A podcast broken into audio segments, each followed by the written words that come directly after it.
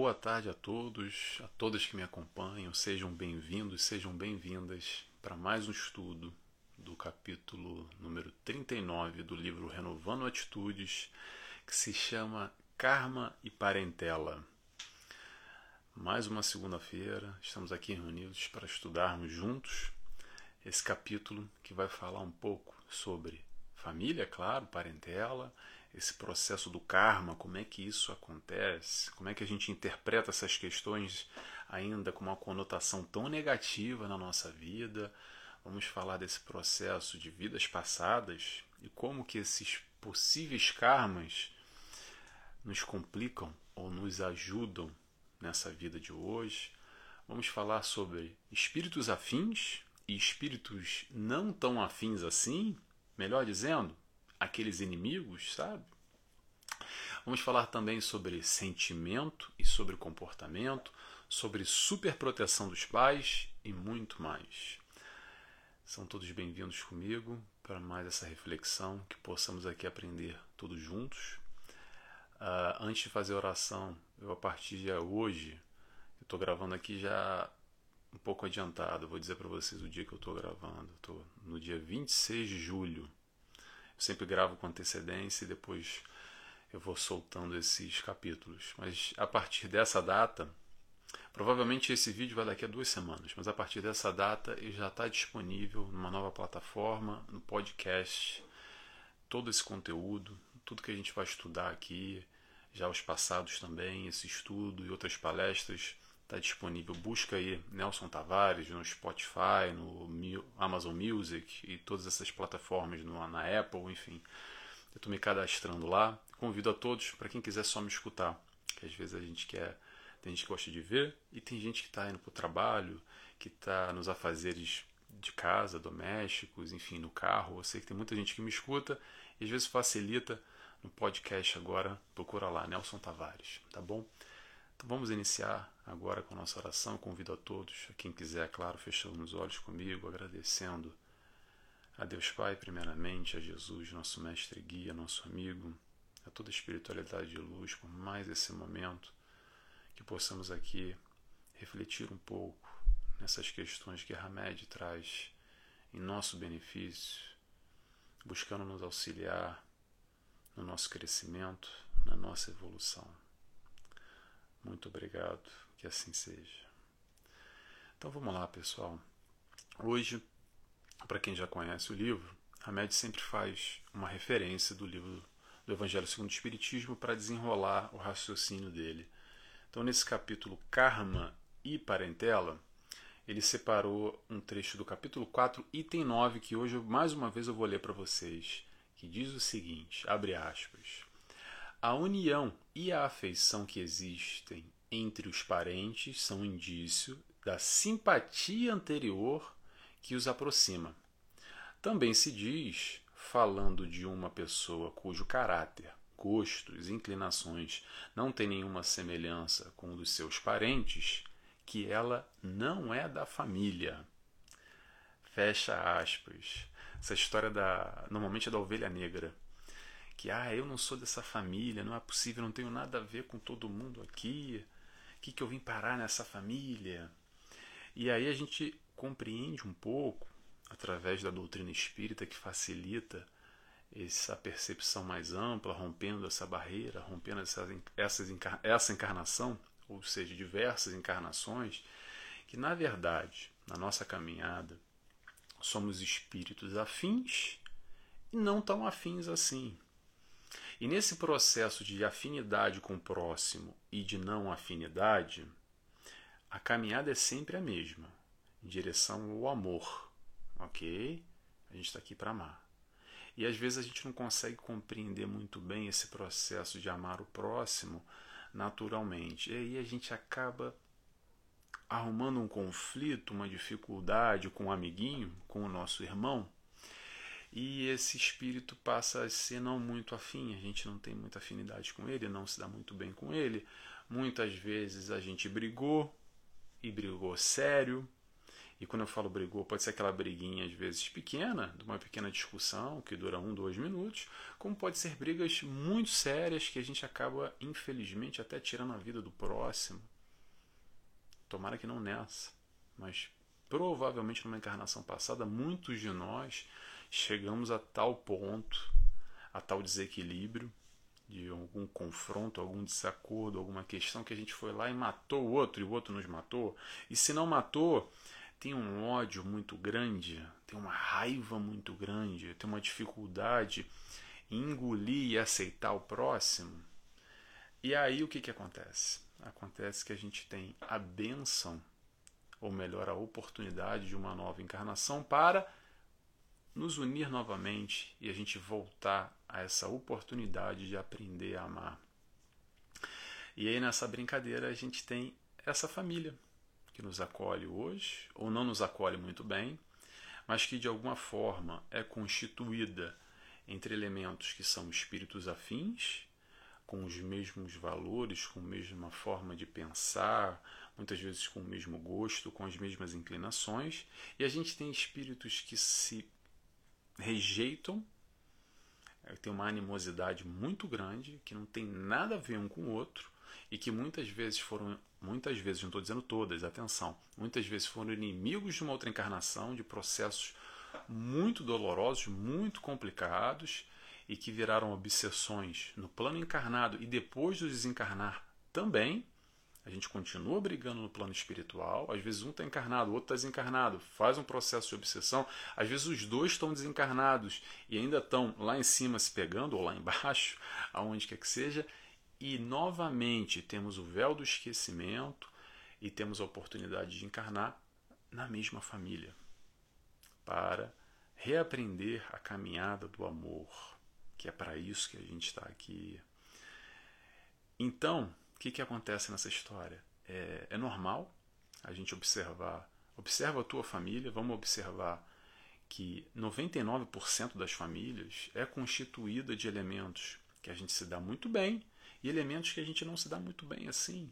Pode ser nosso pai, nossa mãe, nosso irmão, nosso tio, nosso avô, nossa avó, mas normalmente no círculo familiar a gente tem espíritos que naturalmente a gente tem uma vibração mais próxima e outros que a gente tem uma rejeição, ok? Isso é normal. E quando eu falo normal, vamos ter cuidado e atenção, principalmente nesse nesse contexto de que a, a, sociedade nos cobra muitas vezes, o, o bem dizer que o bom filho tem que amar os pais, o bom pai tem que amar os filhos. E claro que tem que ser assim, mas atenção, há um processo de afinidade, um processo natural diferente. Então, não necessariamente você vai ter o mesmo sentimento pelo seu pai como tem pela sua mãe, pelo seu filho número um, como tem pelo número dois, com o seu avô, como tem para sua avó, com o seu irmão, aquele como para sua irmã, porque nós somos espíritos diferentes nesse processo de aprendizado do amor. Mas vamos lembrar que num passado, às vezes a gente já tem uma, um histórico de amorosidade de outras encarnações, talvez com seu irmão, e talvez a sua irmã está ali num processo de resgate. Então, o que, que isso faz diferença? Faz diferença essa leitura que Hamed vem trazer aqui, para que nós te, tenhamos olhos de ver, que a gente pode sim aprender a amar, mas o processo de sentimento e comportamento que a gente vai falar um pouco aqui à frente muda bastante. Porque é difícil a gente tentar exigir um sentimento com essa pressão social que temos que amar a todos da mesma forma. E quando a gente fala de sentimento, não necessariamente a gente vai ter o mesmo sentimento. E não tem problema nenhum. Não tem problema nenhum. Vamos parar de se cobrar achando que eu tenho e me sentindo mal e entrando num processo de culpa muitas vezes, principalmente os pais com os filhos, que acreditam que, poxa, que péssimo pai, que péssima mãe que eu sou, porque eu gosto mais desse garoto, eu gosto mais dessa menina do que o outro. Pode acontecer isso. Não tem problema, desde que nós tenhamos a consciência e assumamos a responsabilidade do processo de educadores, de amar e proporcionar a melhor educação, os, melhor, os melhores valores nesse processo educacional, que é o papel do educador, da mesma forma, independente se a gente tem um sentimento mais afinado por um e menos pelo outro. Ok? É bom a gente lembrar isso. É, essa ideia da família, como eu falei, o processo da encarnação é para o aprendizado, o aprendizado no amor, muitas vezes nesse resgate, e não só, às vezes não precisa resgatar nada, encarna só com espíritos afins, vamos dizer assim, e aí um ao outro a gente pode se ajudar nesses enfrentamentos, nas tais provações ou nas expiações que a vida nos proporciona. Então por isso que a gente tem nessa família constituída elementos que são são a nossa sólida, a nossa solidez, a nossa base, é, que nos ajudam, nos auxiliam nesse processo, e tem outros que é um processo de resgate ali dentro, que a própria expiação, a própria provação está ali do nosso lado. Então a gente tem um irmão que a gente se dá muito bem, que está dando uma base, está dando um apoio, nos auxiliar, e o outro, o irmão do outro lado, talvez seja ali o foco da minha encarnação inteira, que eu vim ali para resolver o barulho que eu arrumei lá atrás. Estou conseguindo explicar bem? Isso tudo é para a gente refletir é, como é que a gente pode focar e dar atenção nesse aspecto da família, principalmente porque às vezes a gente se dá muito bem com todo mundo lá fora de casa, mas lá em casa, hum, aí a gente foge, a gente não dá muita atenção, a gente não foca muito, que eu acredito que é o importante esse foco. Lembrando, antes da gente iniciar aqui, só, era uma introdução, tá, gente? Já virou, tá virando já o raciocínio todo. Esse processo de karma que a gente acredita normalmente é muito voltado para essa questão negativa, ok?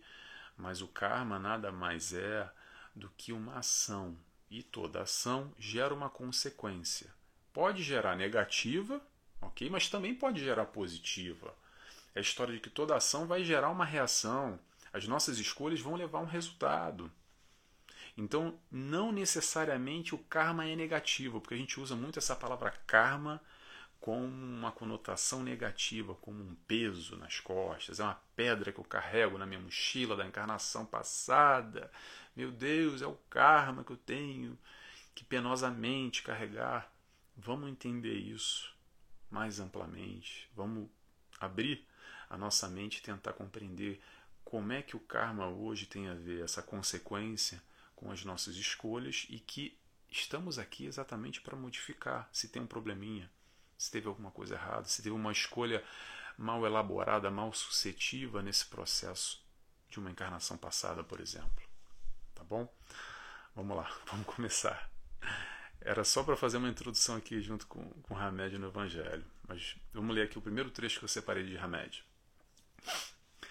Hamed nos diz: Importante lembrar que se formos reunidos aqui e agora, é porque este é o melhor tempo para solucionarmos comportamentos inconvenientes, posturas de vida intransigentes e para promovermos nossa transformação interior, fatores imprescindíveis para o crescimento da alma. Hamed fala aqui fatores imprescindíveis. Quando é imprescindível é que não tem jeito é necessário. Não precisa mais, não é mais na, na esfera do gostar, do querer, é uma necessidade. E, e, a partir desse momento a gente começa a entender que o foco aqui não é na história lá de trás, no passado, no ontem, que sim pode explicar muita coisa, muito desses desentendimentos, muito desses barulhos que a gente arruma aqui e, de, e dessas confusões no, no, no contexto familiar, que é o foco do capítulo sem dúvida nenhuma. Mas o mais importante é no hoje, é no aqui, é no agora. Não interessa se no passado eu matei o meu pai, minha tia, matei minha família inteira, ou se eu fui morto por um desses familiares, e talvez agora que a gente está aqui com uma animosidade, com uma encrenca. O que importa é que se nós formos, nós fomos reunidos nesse contexto familiar, é que é uma nova oportunidade para a gente se acolher, se resolver, resolver esses conflitos, esses barulhos, para aprender a amar, parar de brigar, porque às vezes essa briga, gente, não vem só da encarnação passada, às vezes é briga de duas, três. E aí o que, que acontece muitas vezes? A gente briga de novo nessa, se afasta, bloqueia aí no WhatsApp, no, no Instagram, no Facebook, finge que a pessoa desapareceu da minha vida, quero riscá-la da minha vida. Não quero mais saber da pessoa, nem me fala o nome. Ok? E a gente bloqueia, a gente tem um livre-arbítrio. Tá bom, bloqueamos a pessoa da nossa vida, nos mudamos de, de bairro, de cidade, de país, quase que para outro planeta, que não dá ainda para mudar para outro planeta, mas se desse, se mudava para outro planeta. Ok, mas atenção, se nós fomos de alguma forma, dentro desse planejamento reencarnatório, colocados em conjunto, de novo, reunidos para esse processo de aprendizado, que, que vai acontecer? Muito provavelmente, provavelmente, não estou afirmando, mas provavelmente, de acordo com nossa briga, com essa animosidade que a gente tem com esse parente, a gente vai voltar de novo na próxima encarnação. Então a gente pode se afastar, ok, mas vai voltar junto de novo. E ele vai voltar junto como? Reclamando de novo, que é um karma, que meu Deus, o que, que eu fiz para merecer? Sabe essa postura que a gente tem muitas vezes, de vítima? Que ele vai falar um pouquinho mais sobre isso na frente. Eu vou dar um exemplo aqui para vocês só para ilustrar. É assim: vamos imaginar duas crianças, aquela criança adolescente, tá? não é muito bem criança ainda, criança adolescente, irmãos que vivem na mesma casa.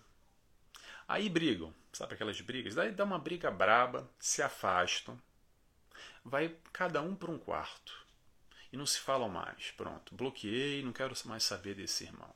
Muito bem.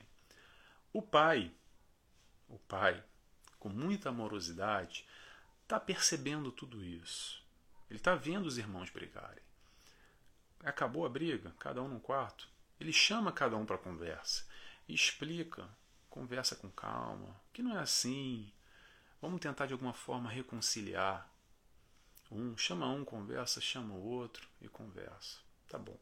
Passado ali um mês, passado algum tempo, que já esfriou os ânimos, que a coisa já está mais tranquila, etc. E tal, o que, que esse pai faz?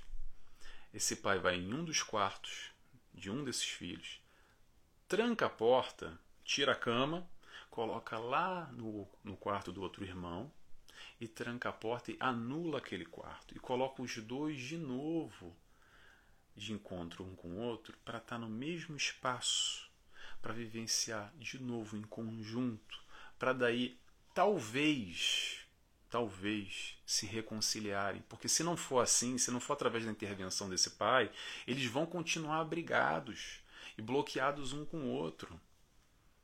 Então, o processo do aprendizado no amor, muitas vezes nesse planejamento reencarnatório, acontece exatamente dessa forma, onde o Pai nos coloca de novo reunidos dentro do mesmo quarto, ok? Fazendo essa analogia, essa brincadeira, para nós aprendermos a amar, para parar de brigar. Ah, mas e aí, brigou de novo, não deu? Não tem problema, ele vai esperar de novo um mês. Espera de novo uma encarnação. Bloqueou agora do Facebook, do WhatsApp, não tem problema. Na próxima volta. E na próxima bloqueia de novo. Volta de novo. Vai voltar enquanto a gente não aprender. Sabe esse que a gente bloqueou, que a gente não quer nem ouvir falar no nome dele?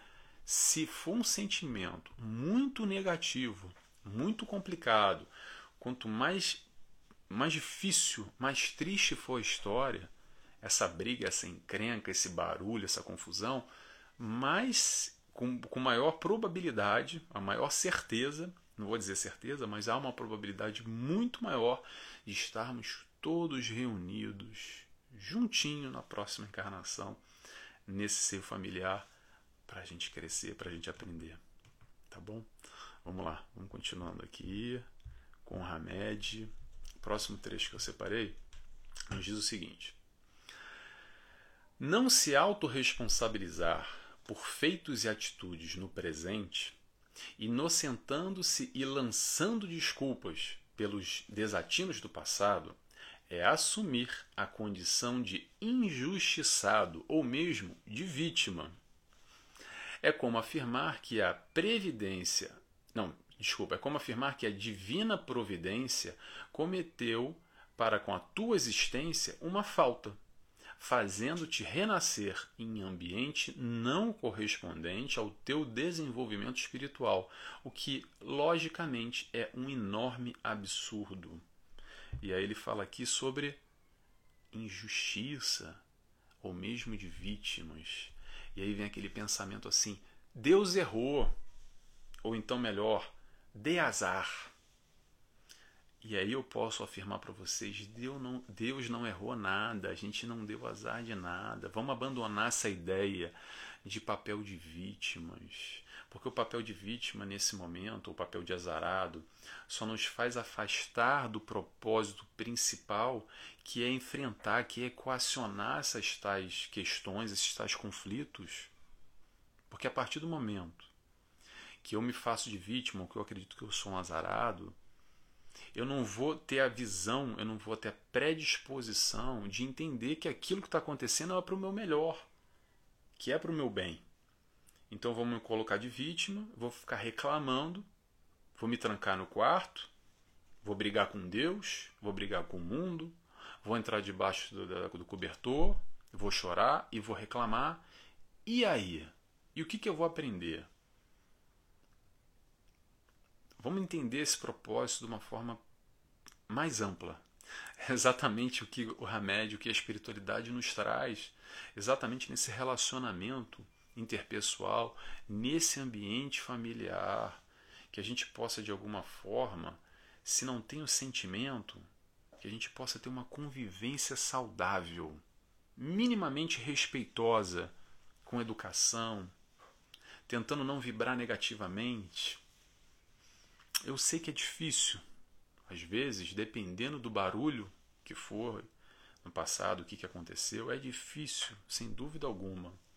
Porque se fosse fácil já estaria resolvido, tá? Mas que nós te, tenhamos pelo menos uma noção de que a gente pode ter o controle do nosso comportamento frente ao próximo, independente do sentimento dele, dele ou dela, ou o nosso sentimento para ele. Resumindo, o nosso sentimento pode até ser bom ou ruim, mas o nosso comportamento frente a esse irmão, essa irmã, esse familiar, quem quer que seja, esse pai, essa mãe, esse tio, pode ser essa conduta, esse comportamento pode ser de acordo com aquilo que eu acredito que é o certo e o errado. E isso eu tenho controle total. O sentimento eu posso até não ter o controle, tá mais, tá mais, tá menos, mas o comportamento eu tenho controle total. OK? Vamos lembrar essa história do planejamento reencarnatório? É o seguinte: todos os detalhes, todos os pormenores, todas as características, todas a, toda a vírgula todos os pontos são meticulosamente preparados, organizados.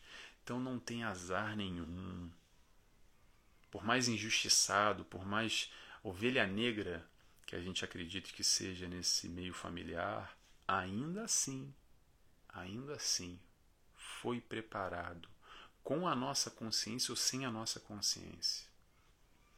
Às vezes a gente faz parte desse, desse processo de planejamento reencarnatório, ok? Mas tem vezes que a gente não tem a menor consciência, é quase que, entre aspas, cuspido aqui nessa família. Encarnação compulsória, nem está sabendo de nada. Mas tenhamos a fé e a certeza e esse entendimento, como ele fala aqui no final, é um enorme absurdo, Hamed nos fala. Pensar que dê azar, que é uma injustiça de Deus. Esse processo da encarnação, esse planejamento reencarnatório é sempre para o nosso crescimento, para a nossa evolução. E aí aquela palavra que ele falou ali, é necessário. Como é que ele Necessário não, o que ele disse? Invariar. Já me perdi. Pronto. Mas é necessário, não interessa a palavra que o Hamed falou. Se é necessário e foi colocado assim, é porque tem que ser assim a gente querendo, gostando ou não gostando. Vamos tentar ampliar essa, essa mente para entender que, apesar da gente não gostar, tem um propósito, tem algo pertinente nesse processo todo da nossa família, da nossa encarnação. Tá bom? Vamos lá, próximo. Hamed nos diz: Não são situações de vidas passadas que te complicam os relacionamentos afetivos, e sim continuidade dos velhos modos de pensar, das crenças incoerentes e da permanência em doentios pontos de vista de onipotência. Bem, então a gente vai falar um pouco. Perdão. Não, a gente não vai falar sobre nada. A gente vai falar sobre esse processo de culpa. De, de peraí, que eu me perdi aqui. Não são situações de vidas passadas que te complicam o relacionamento afetivo? Exatamente. Vamos parar de pôr culpa no karma lá na vida passada. E nós espíritas gostamos muito de fazer isso. De colocar a culpa ou a responsabilidade dos nossos desvios, das nossas complicações, dos nossos desafios na vida de hoje, dos nossos problemas que acontecem porque é lá na culpa na vida passada. Ok? Ele fala outra coisa aqui sobre onipotência. Era isso que eu queria buscar que eu estava perdido. Onipotência é o seguinte: é aquela história que a gente acha que sabe tudo, que é dono da razão, ok? E é sempre interessante, sempre importante a gente lembrar que cada um tem uma verdade. Nós temos a nossa verdade. E não precisamos brigar com o outro, a gente não precisa impor para ninguém a nossa verdade. Até porque o outro tem a verdade dele também. Então vamos aprender a respeitar, porque a gente tem muita dificuldade. Quando eu falo a gente, eu repito, é a gente porque somos todos nós, ok? Todos nós, mais ou menos, nós temos sim dificuldade ainda de respeitar a verdade do outro a opinião do outro. Eu sei que é, às vezes a gente acredita que eu tô certo e que o outro está errado, ok? Mas dependendo da questão, o certo e errado é sempre, não é sempre, mas muitas vezes é subjetivo. A gente pode estar tá certo, sim, ok? Mas o outro também pode estar tá certo na verdade dele. E aí, como é que faz? Sabe como é que acontece a maioria das vezes? A gente briga entre conflito e vai cada um para um canto. E a ideia não é essa. A ideia é exatamente a gente compreender esse processo de uma maneira mais ampla, de que, ok, ele tem a verdade dele, eu não concordo, mas eu posso respeitar ele. Porque talvez a minha verdade também ele também não concorda. Lembra daquela história? Fazer os outros que gostaria que fizesse contigo de alguma maneira, nem que seja da maneira comportamental, isso também é amar. A gente pode amar o outro aprendendo a respeitar o outro, respeitar a opinião do outro, respeitar a verdade do outro. Não é fácil, porque às vezes a gente tem essa, como o Hamed fala aqui, a onipotência e se acha já o sabedor de tudo e acha que a minha verdade é a verdade. Tá bom, é, mas o outro também tem a dele. Vamos lá? Vamos continuando aqui. Hamed nos diz: esse é bem curtinho, mas eu quero falar sobre isso que é importante.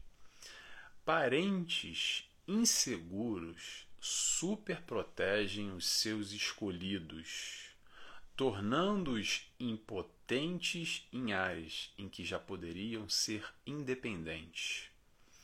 Por obrigá-los a compartilhar os seus mesmos pontos de vista, evidenciam um enorme desrespeito ao outro, demonstrando com isso que talvez nem eles mesmos saibam o que querem realmente da vida. Aí aí eu quero falar sobre superproteção, porque isso acontece muito, e principalmente das gerações para cá, vamos colocar assim, dos anos 80 para cá, Estou estimando aqui, posso estar errando um pouco, tá? Talvez ele dos 70, não sei. Mas o que acontece muito é uma confusão entre amor, proteção e superproteção. Porque num processo de amor é natural dos pais, dos educadores quererem proteger os seus filhos. Isso é excelente, isso é, na verdade é uma demonstração de amor. Muito bem. Mas vamos tomar cuidado exatamente com essa história da superproteção em demasia. Passa do limite. Como é que isso acontece? É naquele instante que a gente cria aquela bolha, aquele cercadinho, que infelizmente, num futuro a médio e longo prazo, acaba resultando em indivíduos sensíveis, despreparados para a vida. E eu não estou falando aqui do aspecto material, profissional, estudo, intelecto. Eu estou falando do aspecto emocional principalmente. Quantos adultos, crianças, emocionalmente nós vemos por aí sofrendo muito, sofrendo muito por causa exatamente dessa redoma de vida, de vidro, criada lá atrás pelos pais que, por muito amar, querem proteger em demasia e não deixam o filho ou a filha experienciar aquilo que é necessário experienciar nessa encarnação. Repito sempre: se não precisasse reencarnar, não ia encarnar. Estaria lá no plano espiritual. Se veio é porque tem que experienciar. E às vezes nesse processo que causa alguma confusão ainda, principalmente nos pais, de não saber o limite entre o quanto eu tenho que amar e proteger o meu filho e o quanto eu estou fazendo mal super protegendo. Porque às vezes acaba, isso acontece demais. O filho ou a filha já está com 40, 50 anos de idade, ainda vivendo numa redoma de vidro que os pais colocam e super protegem, só que chega o um momento que os pais desencarnam. E aí o filho se vê com o mundo na sua frente. E não sabe muito bem como se relacionar, porque estava ali quase que naquela incubadora ainda, quase que respirando sobre aparelhos. E aí a gente tem essas crianças emocionalmente, a nível psicológico, a nível emocional, de envolvimento com o mundo, com o próximo, com tudo e com todos, ainda muito deficiente, com problemáticas seríssimas, porque são mentalmente e emocionalmente ainda crianças, porque não é porque tem alguma deficiência, não, porque não tiveram oportunidade de experienciar, não tiveram oportunidade de, de dessa troca. A gente está aqui encarnado exatamente para trocar com o mundo, com o próximo, nesses relacionamentos. Então vamos ter cuidado com esse aspecto da superproteção, porque no primeiro momento, pais podem acreditar que tá, estão fazendo muito bem, isolando essa criança do mundo, das maldades, que são complicadas, sem dúvida nenhuma, mas tenhamos atenção para não estar, tá, infelizmente, fazendo algo mal para essa criança médio e longo prazo. Vamos lá? Vamos fechar agora aqui com o último trecho que eu separei, que Hamed diz o seguinte: Em razão disso tudo, para que tenhamos relacionamentos felizes no futuro, tomemos nota do lema, abre aspas. O ontem já passou. Agora é a melhor ocasião para teu crescimento e renovação. Fecha aspas. Mais uma vez, Hamed puxa, não só remédio, espiritualidade sempre, vários livros, não só de psicologia espírita, puxam para o aqui e para o agora, porque às vezes a gente gosta muito do saudosismo de ficar lá atrás, naquilo que passou, nessa encarnação, e nós espíritas ainda, muitos de nós, acabamos é, é, ficando no saudosismo de uma encarnação passada, principalmente aqueles que tiveram acesso a algum registro através de um, de um processo de regressão, através de, de visões mediúnicas, enfim. E ficam lá atrás, nessa encarnação, ou lá atrás numa outra encarnação, ou às vezes a gente fica lá no futuro. Porque quando isso acontecer, porque se aquilo outro se passar, e aí a gente vive no passado ou no futuro e esquece o mais importante, que é o presente, que é viver o como o Hamed diz aqui, agora é a melhor ocasião para o teu crescimento e renovação. Até porque o dia de amanhã a gente não sabe. Então, muitos dos planejamentos que a gente faz, e vamos continuar a fazer, ok? Que isso é muito bom, nos movimenta para a vida. Mas muitos deles nem vão acontecer, sabe por quê? Porque a gente pode desencarnar amanhã. E aí? E aí a gente ficou planejando, porque não, quando eu me aposentar, ou quando eu, é, é, eu me reformar, aqui em Portugal é reformar, aposentadoria no Brasil, aí sim eu vou fazer aquilo lá. Aí eu vou me envolver naquele projeto que eu quero muito me envolver, que eu tenho vontade, que agora não dá. Calma, não dá ou a gente não quer? Ah, tem outras prioridades. Ok, mas prioridades somos nós que determinamos. Ah, mas não dá financeiramente. Vamos questionar tudo isso. Como é que é a nossa dinâmica de gastos, não só financeiros, mas qual o valor que a gente dá, o que, que a gente atribui para cada situação, para cada questão, no hoje, no agora e lá no futuro, ou fica vivendo no passado. Fica a reflexão para a gente pensar, tá bom? Palavra-chave de hoje, para quem assistiu até agora, e eu peço a vocês sempre, porque eu gosto muito de saber quando quem assistiu, eu gosto de acompanhar.